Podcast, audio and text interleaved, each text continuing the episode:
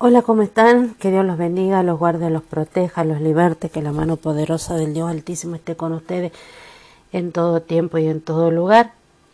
La verdad que acá un poco resfriada, este, está haciendo calor ahora acá en Argentina para hacer invierno, pero a pesar de eso he tomado frío en las noches, trabajo de noche, así que he tomado frío. Y contenta porque ando haciendo cursos, estoy haciendo el curso de Jonás con el doctor Enuel.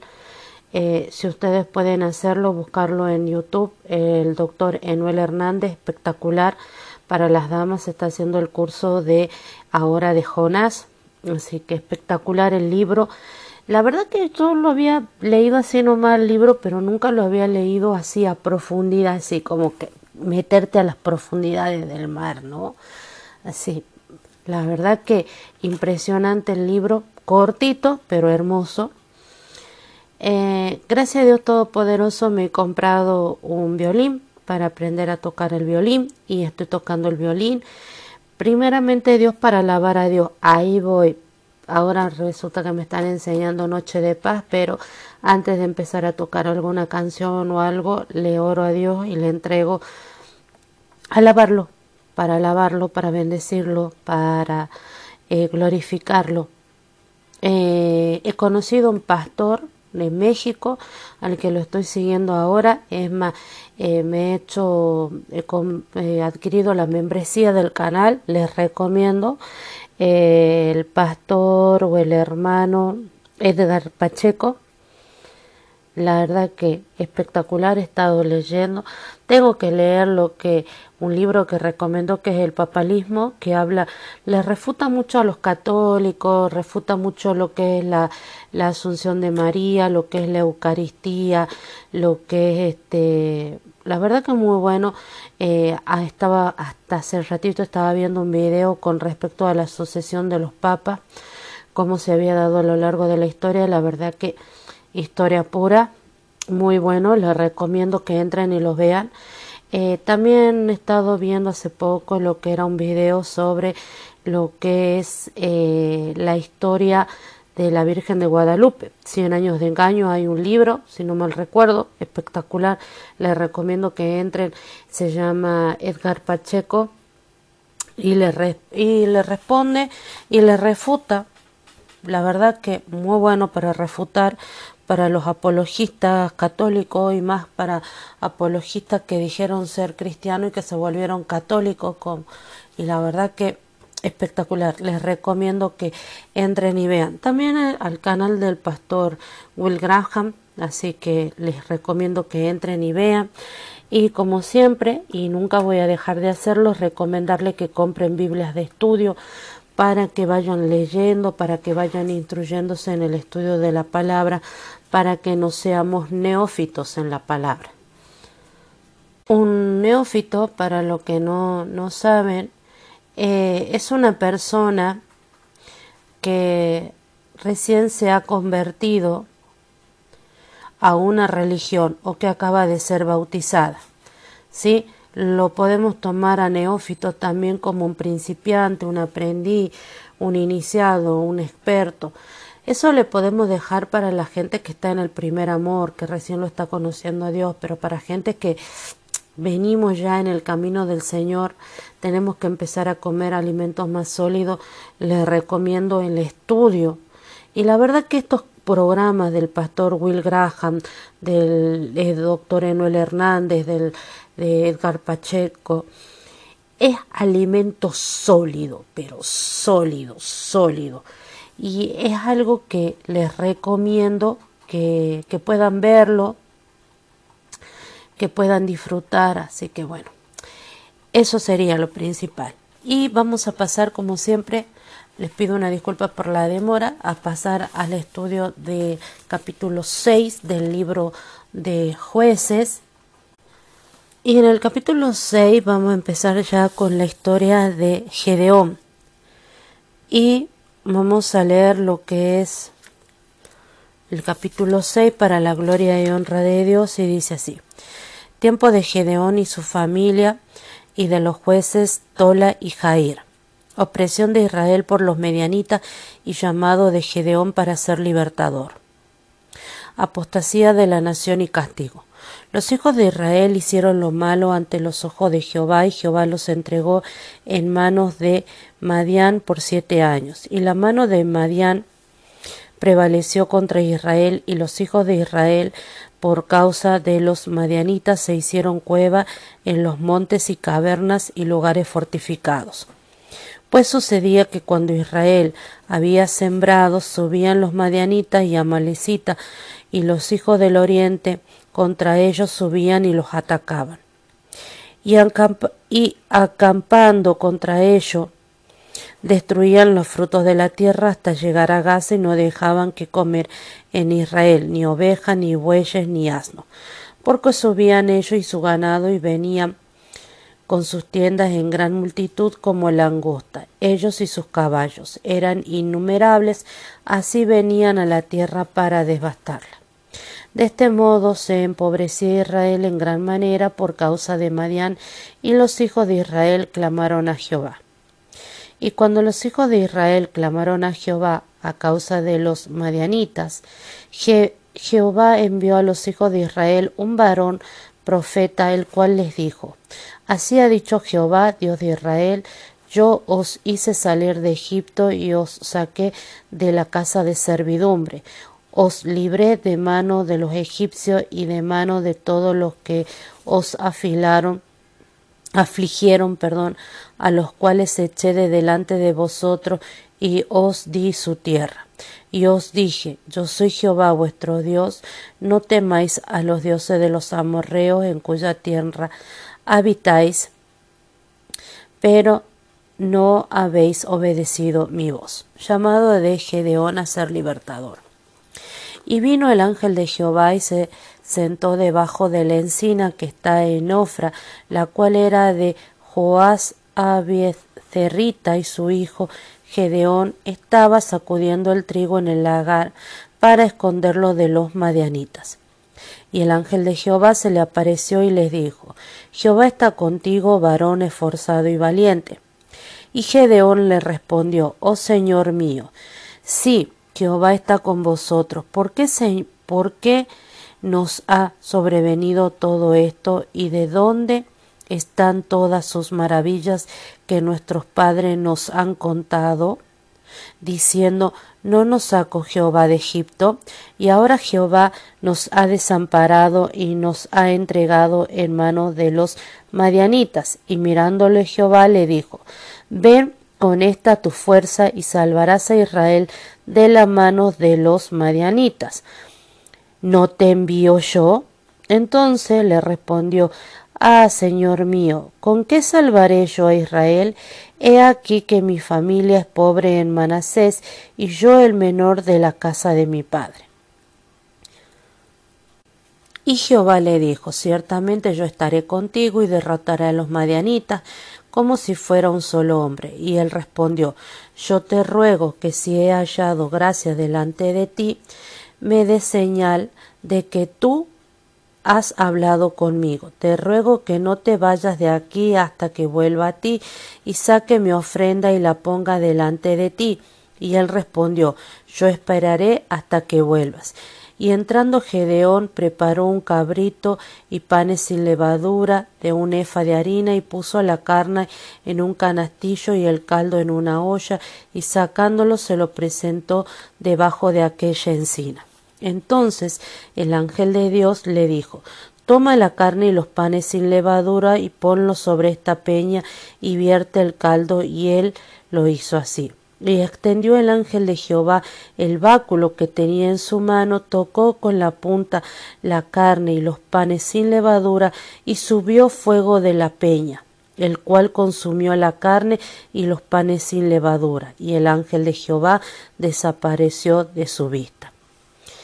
Viendo entonces Gedeón que era el ángel de Jehová, dijo, Ah, Señor Jehová, que he visto al ángel del Señor, al ángel de Jehová cara a cara. Pero Jehová le dijo, pasa a ti, no tengas temor, no morirás.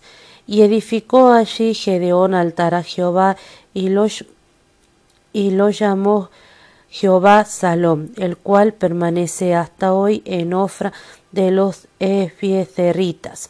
Aconteció que la misma noche le dijo Jehová, toma el toro de tu padre y un segundo toro de siete años, y derriba el altar de Baal que tu padre tiene, y corta también la imagen de acera que está junto a él, y edifica altar a Jehová tu Dios en la cumbre de este peñasco en lugar conveniente y tomando segundos toros, sacrifícalo en holocausto con la madera de la imagen de acera que habéis cortado. Entonces Gedeón tomó diez hombres de sus siervos e hizo como Jehová le dijo. Mas temiendo hacerlo de día por la familia de su padre y por los hombres de la ciudad, lo hizo de noche. Por la mañana, cuando los de la ciudad se levantaron, he aquí que el altar de Bala estaba derribado y cortada la imagen de acera que estaba junto a él. Y el segundo toro había sido ofrecido en holocausto sobre el altar edificado. Y se dijeron unos a otros, ¿quién ha hecho esto? Y buscando e inquirieron, les dijeron, Gedeón, hijo de Joás, lo ha hecho. Entonces los hombres de la ciudad dijeron a Joás, saca tu hijo para que muera, porque ha derribado el altar de Baal y ha cortado la imagen de Acera quien estaba junto a él. Y Jehová respondió a todos los que estaban junto a él, ¿saldréis vosotros en defensa de Baal? ¿Vosotros le habéis, le, vas, le vais a salvar? Cualquiera que contienda por él, que muera esta mañana. Si es un Dios, contienda por sí mismo con el que derribó su altar. Aquel día Gedeón fue llamado Jerobaal, esto es, contienda Baal contra él, por cuanto derribó su altar. Armamento, de Gedeón para la batalla. Pero todos los madianitas y amalecitas y, y del oriente se juntaron a una y pasando acamparon en el valle de Reel. Entonces el espíritu de Jehová vino sobre Gedeón, y cuando éste tocó el cuerno, los abiezeritas se reunieron con él. Y envió mensajero por todo Manasés, y ellos también se juntaron con él. Asimismo envió mensajeros a Aser, a Zabulón y a Neftalí, los cuales salieron a su encuentro. Y Gedeón dijo a Dios, si haces salvar a Israel por mi mano, como has dicho, he aquí que yo pondré un vellón de lana en la era, y si el rocío estuviera en el vellón solamente quedando seca toda la otra tierra, entonces entenderé que salvarás a Israel por mi mano, como lo has dicho. Y aconteció, y aconteció así, pues cuando se levantó de mañana, exprimió el vellón y sacó de él el rocío un tazón lleno de agua. Mas Gedeón dijo a Dios, no se encienda tu ira contra mí si hablo una vez más, solamente probaré ahora otra vez con el vellón. Te ruego que solamente el vellón quede seco y el rocío sobre la tierra. Y aquella noche lo hizo Dios así, solo el vellón quedó seco y en toda la tierra hubo rocío. Esta sería la lectura del capítulo número 6. Bien, vamos a leer lo que dice la interpretación de la Biblia de mensaje profético y escatológico, sí, mensaje del estudio profético y escatológico. Eh, habla primeramente con respecto a cómo langosta, esta comparación llega a hacerse tópica y lo vemos en Jeremías 46, 23 y en Nahum 3.15. Es muy eficaz para describir el, el avance rapidísimo del ejército de camellos, los saltos, las polvaredas, su paso desolador. Los camellos. La domesticación del camello es un factor nuevo, revolucionario, que se confunde y difunde, que se consuma y difunde durante el siglo XII a.C., con lo cual se abren nuevas rutas, se puede cubrir mayores distancias y la velocidad de transporte se multiplica pues los camellos son muy veloces y pueden aventurarse muy lejos de las fuentes de agua y por largos periodos de tiempo. El camello se, se demuestra útil para otro tipo de actividad no menos lucrativa que el transporte de mercancías, a saber, el robo y el pillaje. Un escuadrón de jinetes montados en camello puede partir de lejos, irrumpir de improviso en una racia y escapar sin ser alcanzado. Varón profeta. En vez del ángel del Señor habla un profeta anónimo enviado por Dios. Vino el ángel de Jehová. Teofonía de Yahvé, es decir, una interpretación de cómo se presenta Jehová. Por eso el texto emplea dicha fórmula cuando aparece se sienta, actúa, mientras que dice simplemente el Señor cuando habla. Ver la aparición de Yahvé entraña peligro de muerte.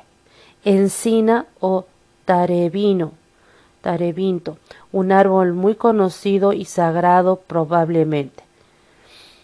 Ofra, se encuentra a pocos kilómetros al sur de Tabor, muy expuesta a las incursiones medianitas. Cuando dice ve con tu ve con esta tu fuerza, después de confesar Gedeón su impotencia, la presencia, su impotencia, la presencia divina del ángel de Yahvé, le invita le inviste de poder, le inviste del poder que necesita. Los medianitas, Dios estaría con, Gedeón de modo que heriría a los medianitas como si fueran un solo hombre. La victoria la lograría con sus escasos trescientos hombres.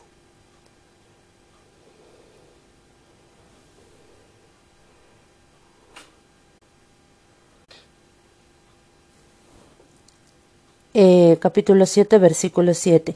Y Gedeón aparecería, ah, apresaría a los dos reyes enemigos. Esto lo vemos en el capítulo 8. Eh, el cumplimiento como resultado del pánico causado por los 300. Dos cabecillas medianitas fueron capturados y ejecutados. Y declara como resumen que ciento veinte mil del enemigo fueron muertos, mientras que detalla en el capítulo 8 detalla la forma en que Gedeón dio finalmente muerte a dos reyes. Después dice, me des señal, mientras que Moisés pide un signo de que garantice la misión, Gedeón pide un signo que identifique al interlocutor, no se vaya a tratar de un sueño o de una a su alucinación. Subió fuego de la peña. El fuego milagroso revela eh, como signo al Señor y en este caso lo podemos ver como la zarza encendida, ¿sí? También como sale fuego de la zarza encendida. El altar de Baal que tu padre tiene. Gedeón da culto a Yahvé, pero su padre, que también creería en Yahvé, tiene un altar a Baal lo cual describe una situación de sincretismo. Precisamente este pecado de sincretismo es la causa de los males que sufre el pueblo.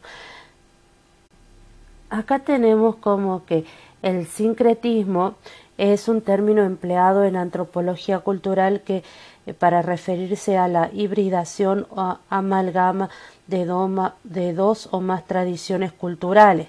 En este caso, ¿cuál sería un ejemplo de un sincretismo? El ejemplo lo tenemos en la cultura mexicana con la adoración, por ejemplo, a la Virgen de Guadalupe, cuando en, ese lugar se le daba adoración a una diosa, Tonanzi, Tonanzi, no sé si lo digo bien, eh, se le daba eh, adoración a, a Tonanzi, que se, se, conoce como Nuestra Señora, algo así. Entonces vienen los este, españoles y para poder eh, lograr que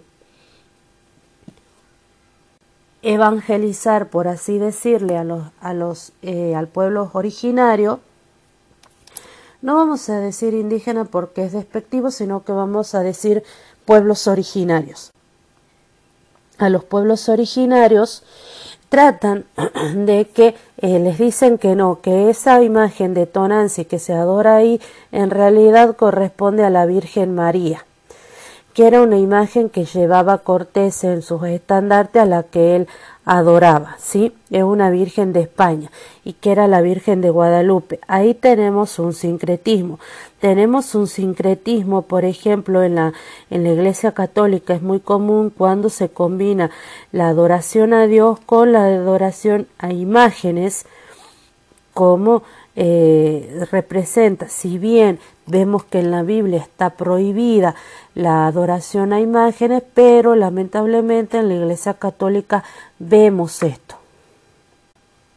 Y el pecado del sincretismo es la razón de por qué los israelitas están pasando lo que están pasando. Dice, con la madera, el destino del árbol en honor de acera combustible del sacrificio auténtico, simboliza el triunfo del culto de Jehová o de Yahvé y que expresa la fidelidad de los buenos eh, cristianos. Cuando dice saca tu hijo para que muera, la acción de Gedeón ha sido sacrílega y merece la muerte, de lo contrario Baal enviará una calamidad a la población. La Biblia para el estudio el estudio eh, Ser mujer nos enseña lo siguiente y habla de la destrucción de los frutos de la tierra, que era una práctica extendida durante los conflictos eh, armados ya que debilitaba el enemigo en su vida diaria, complicaba la supervivencia y prácticamente imposibilitaba un contraataque efectivo. Este fue el caso entre Madian e Israel. Los madianitas también pueden haber aprovechado las ciegas ya que eran seminómades, seminómadas que vivían del fruto de la tierra. El lagar era un hoyo cuadrado circular esculpido en roca donde se pisaban las uvas para hacer vino sacudiendo el trigo para esconderlo de, los madianitas. El trigo generalmente se sacudía y aventaba en la era para separar el trigo de la paja. Gedeón se vio forzado a hacerlo en un lagar para esconderse de los saqueadores madianitas. Separar el trigo de la paja en estas condiciones debe haber sido difícil. La medida EFA de harina. La EFA era una medida para áridos equivalentes alrededor de 20 litros. Aunque las opiniones son variadas, el pan que preparó Gedeón entonces hubiera sido una sola hogaza gigantesca o una eh, docena de tartas planas individuales. Durante este tiempo de tanta necesidad en Israel era una comida más que generosa. Esto es lo que nos enseña la Biblia de estudio ser mujer. Bien, la Biblia para el estudio de teológico nos enseña lo siguiente.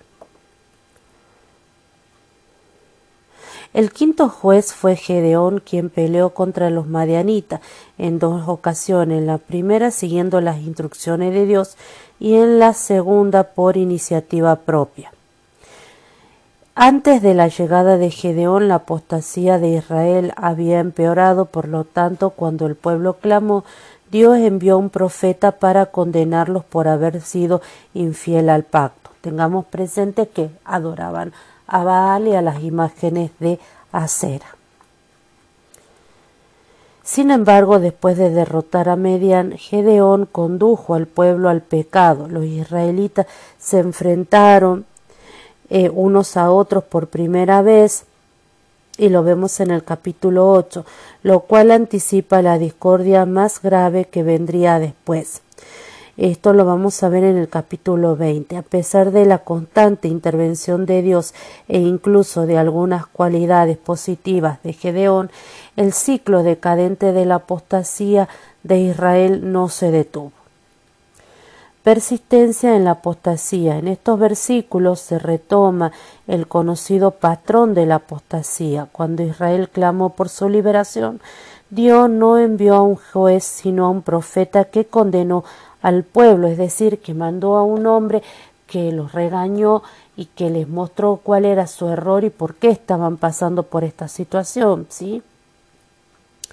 Dios no iba a actuar de forma mecánica ni a responder a cada uno de los pedidos de los israelitas independientemente de las circunstancias, es decir, que ellos que Dios quería corregirlo.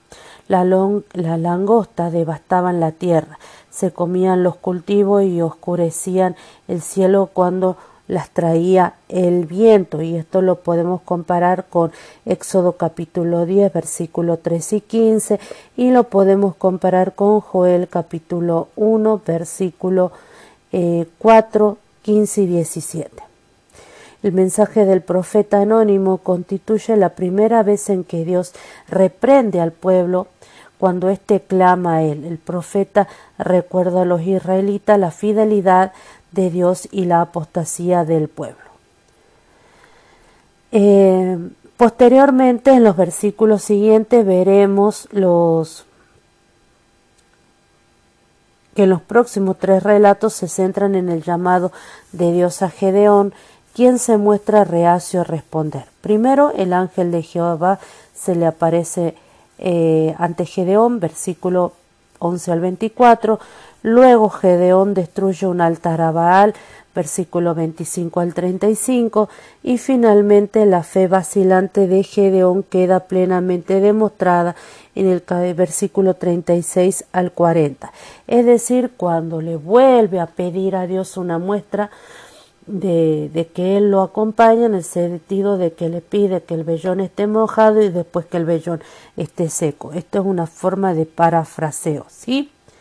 y la resistencia de Jehová es similar a la de Moisés, y esto lo podemos ver en Éxodo 3 y 4. En, en este caso podemos ver cuando Jehová se le presenta a Moisés en el capítulo 3 de Éxodo, donde le habla cuando se le aparece a través de la zarza encendida, ¿sí? Y él desconfiaba en el sentido de que si era capaz para sacar al pueblo de Israel de la opresión en la que vivía. Eh, vemos todo lo que es el capítulo 3 y dice que si a él no le creerán lo que él hace, eh, le dijo que él le daría eh, una vara. Entonces a través de la vara él demostraría que Dios Todopoderoso estaba con él. Después lo sigue cuestionando y le dice que él es un hombre de poca palabra, es decir, que no sabe hablar en público. Entonces, dice, él le dice, Tú hablarás a él y pondrás en su boca las palabras y yo estaré con tu boca y con la suya y os, y os enseñaré. En, e, en, ese caso vemos como Dios llama a Moisés y cuando Moisés le dice yo no sé hablar en público, no sé qué decir, que si bien era una persona muy instruida porque él había sido criado junto con el faraón y tenía conocimiento de astronomía, de matemática, yo creo que de, distintas lenguas, era una persona a la cual le costaba hablar en público. Entonces le dijo que él le hablaría a Moisés y Moisés le hablaría a Aarón y Aarón era una persona que, que si bien no tenía los estudios que tenía Moisés, porque Aarón en ese tiempo, hagamos un recordatorio, que era un obrero, que era un esclavo, entonces eh, Dios le iba a hablar a Moisés, Moisés le iba a hablar a Aarón y Aarón iba a expresar lo que Moisés hablaba, lo que Dios hablaba a través de Aarón, de Moisés, perdón, y cómo Dios iba a estar tanto con Moisés como con Aarón, los iba a lo iba a, a, respaldar. Y ahí es cuando surge el primer sacerdote, por así decirlo, que el sacerdote Aarón, ¿sí? Vemos cómo se parece en la parte de esta historia, de que Gedeón le puso muchas pruebas a Dios para estar seguro que era él, ¿sí? El ángel de Jehová sacudiendo el trigo en el lagar.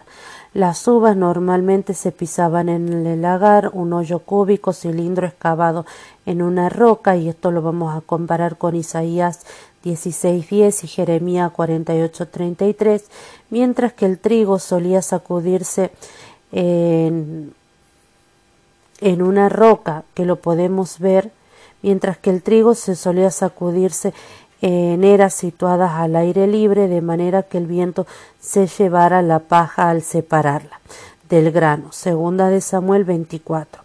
Que Gedeón sacudiera el trigo secretamente dentro de un lagar cuando tenía acceso a una auténtica era, demuestra que se encontraban en una situación desesperada por la opresión de los madianitas. Señor mío, traducción del término hebreo Adonai, que se usaba como tratamiento de cortesía. Eh, la comparamos con el capítulo 4, versículo 18, donde Jael usa la misma palabra para dirigirse a Císara. Gedeón usa el mismo término para referirse a Dios. Señor mío, Adonai, Jehová, este es el nombre propio de Dios. Lo podemos comparar con Génesis capítulo 2 versículo 4. Yo el menor, Moisés y Jeremías plantearon objeciones similares cuando Dios los llamó. Yo estaré contigo. Moisés y Josué también habían recibido esta promesa de la presencia de Dios. Éxodo 3 y 12 y Josué, perdón, Éxodo capítulo 3 versículo 12 y Josué capítulo 1 versículos 5 y 9, lo que pone a Gedeón en el mismo linaje de líderes con la misma garantía de victoria. Sin embargo, eh, Gedeón tenía sus dudas y miedos. Después vemos cómo Gedeón temió por su vida porque había visto al ángel de Dios.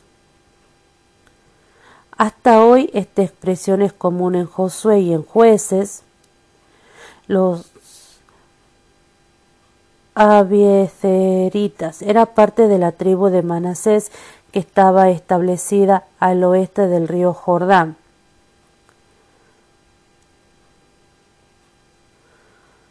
Bien, después tenemos la frase la imagen de acera hace referencia a los postes sagrados de madera que se levantaban en los lugares de adoración de dicha diosa.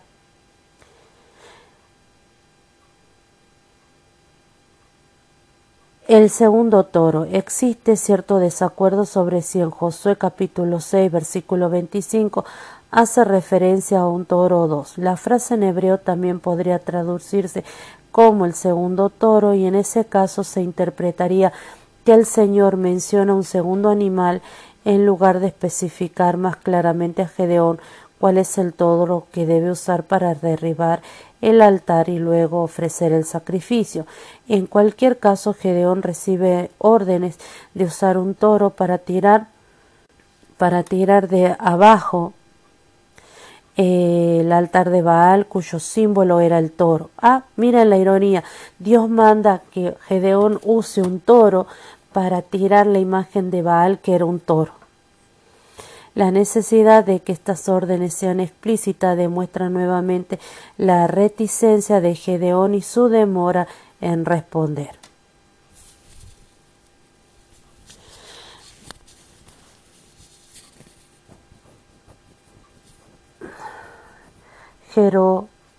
Baal. El nuevo nombre de Gedeón significa Baal contenderá, lo que recuerda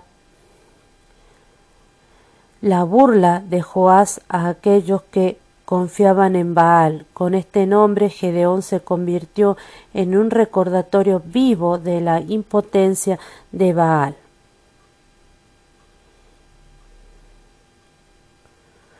Gedeón envió mensajeros a cuatro tribus contiguas de la región entre norte, es decir, Manasés, Aser, Zabulón y Neftalí, en la primera intervención militar. Antes de que tenga lugar la intervención militar propiamente dicha, Gedeón se muestra reacio otra vez a lidiar liderar ya que pide señales de confirmación por parte de Dios. Por un lado, los miedos de Gedeón son entendibles, la tarea en la que se embarcará es difícil y peligrosa, y por otro, la aparición y la promesa del ángel ya habían incluido un milagro confirmatorio, y Gedeón ya había comenzado a obedecer y a ver la protección de Dios. En todo caso, Dios se pone al nivel de Gedeón y le concede las señales que pidió.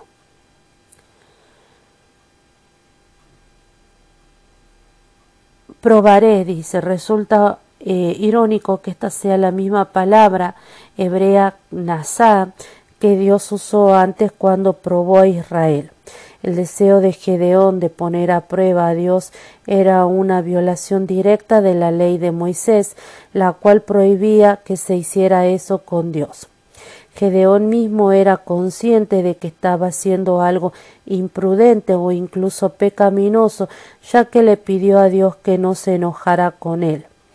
Gedeón ya conocía la voluntad de Dios, que era que era el llamado al servicio en favor de su pueblo, por lo que sus pedidos revelan la pobreza de su fe.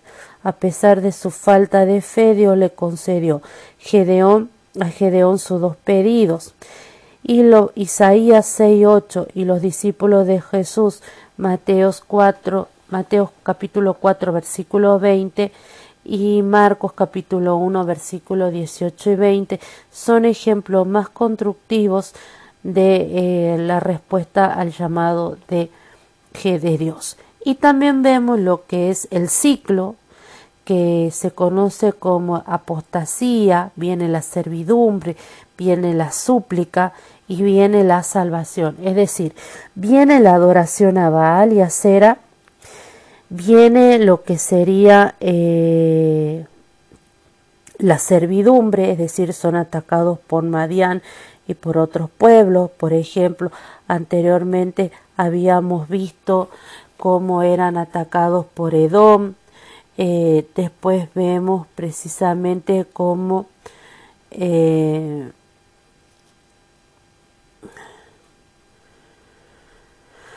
el rey de Canaán, Javín,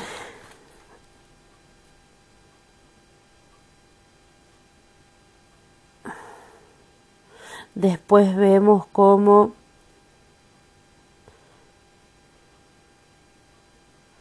cómo hicieron lo malo ante, ante Dios y cómo viene este periodo que yo ya les había hablado anteriormente, que el de apostasía, servidumbre, le suplican a Dios que los ayude, Dios manda un Salvador como había sido Barak, como había sido Barak, como había sido eh, Gedeón, como había sido Otoniel, como había sido Aod, como había sido eh, otro Samgar. Entonces tenemos estos eh, libertadores, por así decirlo. Permítame. Tenemos eh, la súplica y de ahí viene el, la salvación, es decir, que estos salvadores, o por así decirle, eh, estas personas que vienen a libertar lo que son como el instrumento de Dios para libertar a su pueblo, eh, llevan la salvación, pero después el pueblo de Israel vuelve a caer en la apostasía, ¿sí? La Biblia de estudio eh, de la apologética nos enseña lo siguiente. ¿Cómo es posible que los madianitas fueran innumerables? Si de acuerdo con números 37, 31, 7, Moisés había matado a todo varón madianita.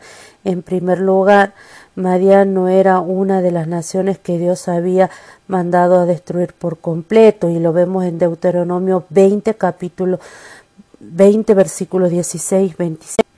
Cuando Moisés mató a todo varón, habrá matado solo a los que pelearon en la batalla contra Israel.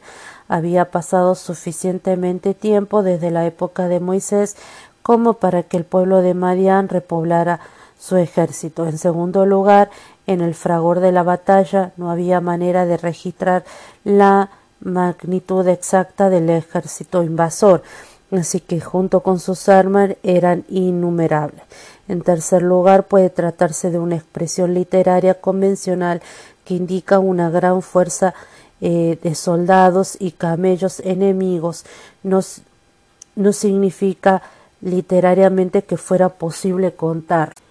Algo que estoy aprendiendo en lo que sería el estudio eh, con el doctor Enuel es que em, en la Biblia tenemos lo que es la hiperbole, que consiste en eventos y palabras exagerados, la finalidad de que mediante la exageración el lector capte las ideas, mensajes o imagen que el autor pretende para que, para que de esta manera queden esas imágenes en la mente del lector.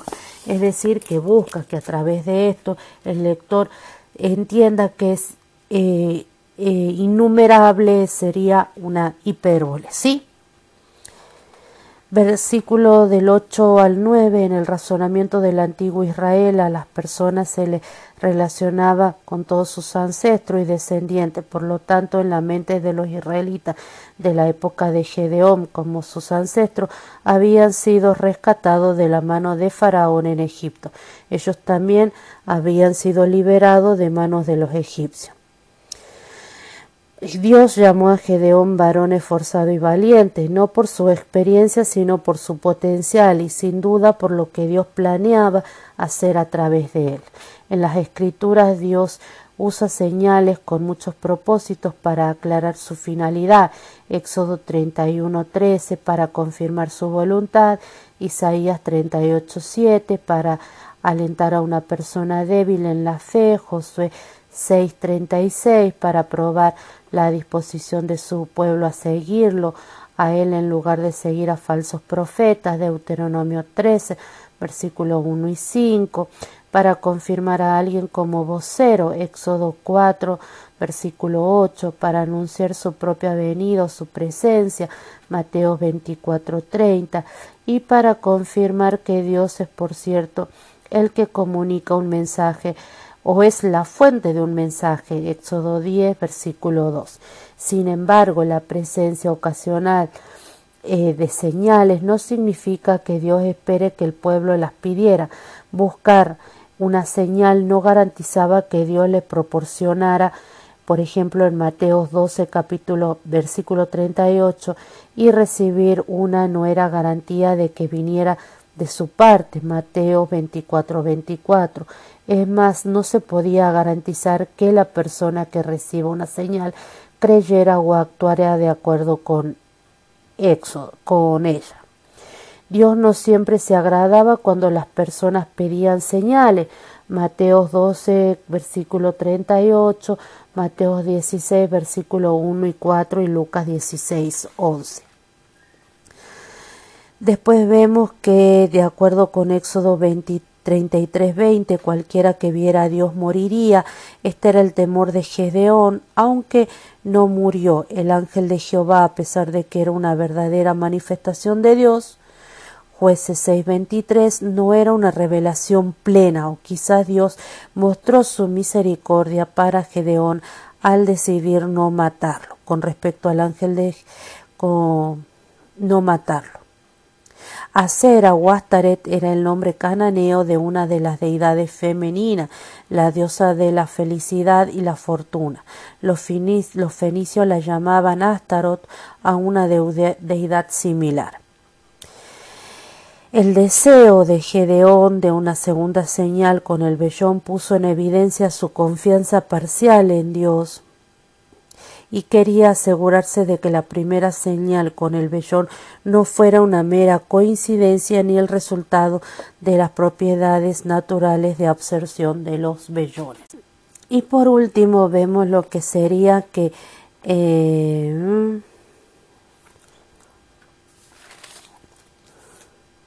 La tensión entre la fe y la experiencia es algo común entre los creyentes. Nosotros no podemos determinar la bendición de Dios solo por las circunstancias.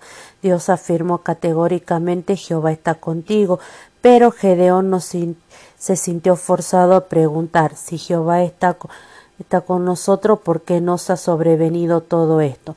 Era duro ver lo que estaba ocurriendo que estaba ocurriendo era una prueba de la presencia y bendición de Dios. en este caso, esto vemos como que y muchas veces nosotros cuestionamos a Dios. Cuando estamos intentando determinar la voluntad de Dios, las primeras impresiones han de ser probadas por ferviente oración para que nuestras voluntades siempre estén sometidas a la suya. Dios nos puede llamar en su tiempo y a su manera, y Dios encontró a su hombre cuando estaba ocupado en su trabajo normal. Bien, esto sería el estudio del capítulo número 6. Les quiero dar las gracias a todos los que me acompañan en estos estudios. Gracias a Dios Todopoderoso, ya somos 69 mil reproducciones. 69 mil reproducciones. Vamos por las 100 mil reproducciones con la bendición de Dios Todopoderoso.